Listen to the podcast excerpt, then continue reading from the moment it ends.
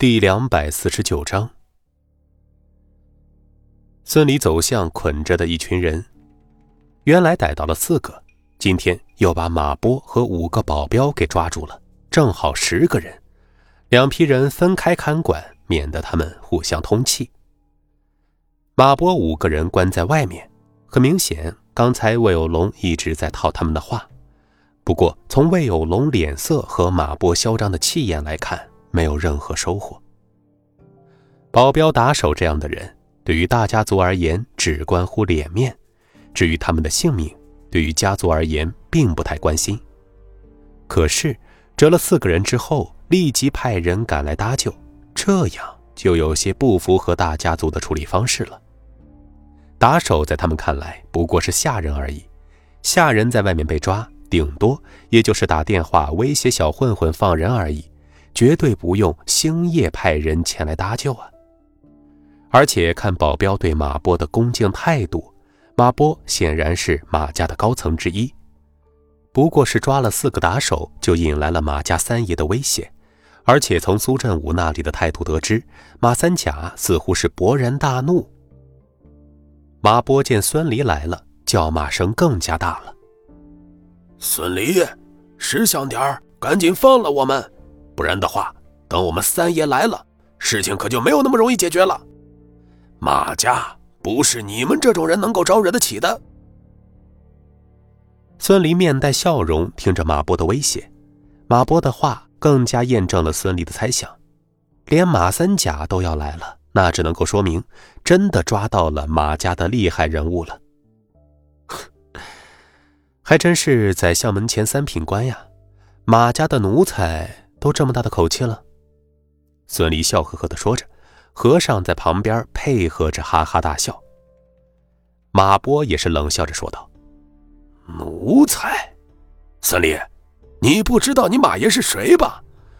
我可是马家旁支的嫡系，我要是出了什么事儿，你这条小命可就完了。而且你不是刚弄了个什么鹏展集团吗？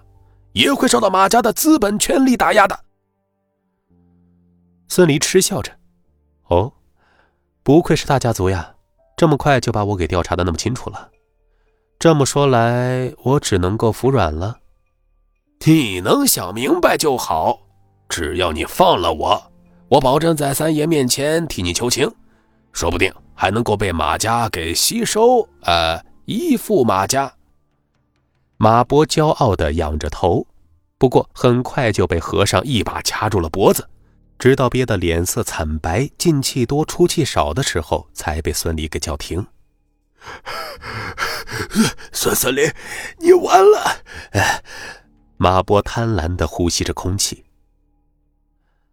马波，你是个聪明人，那我也不是傻子，我知道得罪不起马家，可是马家打上门来，我也不会做缩头乌龟。而且这里是江城。不是你们马家的省城。孙离蹲在马波面前，低声道：“说，你来江城是冲谁来的？三儿、马六，还是陈诚，或者是那个哑巴？”听着孙离的话，马波浑身一颤，眼神犹豫。他意识到孙离猜到了什么。马波的反应让孙离知道他猜对了。那四个人中果然是有问题的，说不说？我不知道你的话是什么意思。你这个人，你抓了马家的人，还囚禁在这里，识相点赶紧放了我们，不然，不然三爷要来了，是不是啊？你，你知道就好。到底是什么人，竟然能够引来马三甲这样的大人物？肯定不是你这个小喽啰吧？那会是什么人呢？孙离说着，冲和尚冷声说道：“把那四个人给我带过来。”是李哥。和尚面色冷冽的离开，不一会儿，带着马六四个人回来了。昏暗的灯光下，马波看到了四个人，也看到了哑头。察觉到孙离向自己看来，马波赶紧将目光从四个人的身上挪开，看来。孙离这小子还算识相，没有对马家的人用大刑，马六和哑头四个人虽然精神萎靡，但是却没有受什么外伤。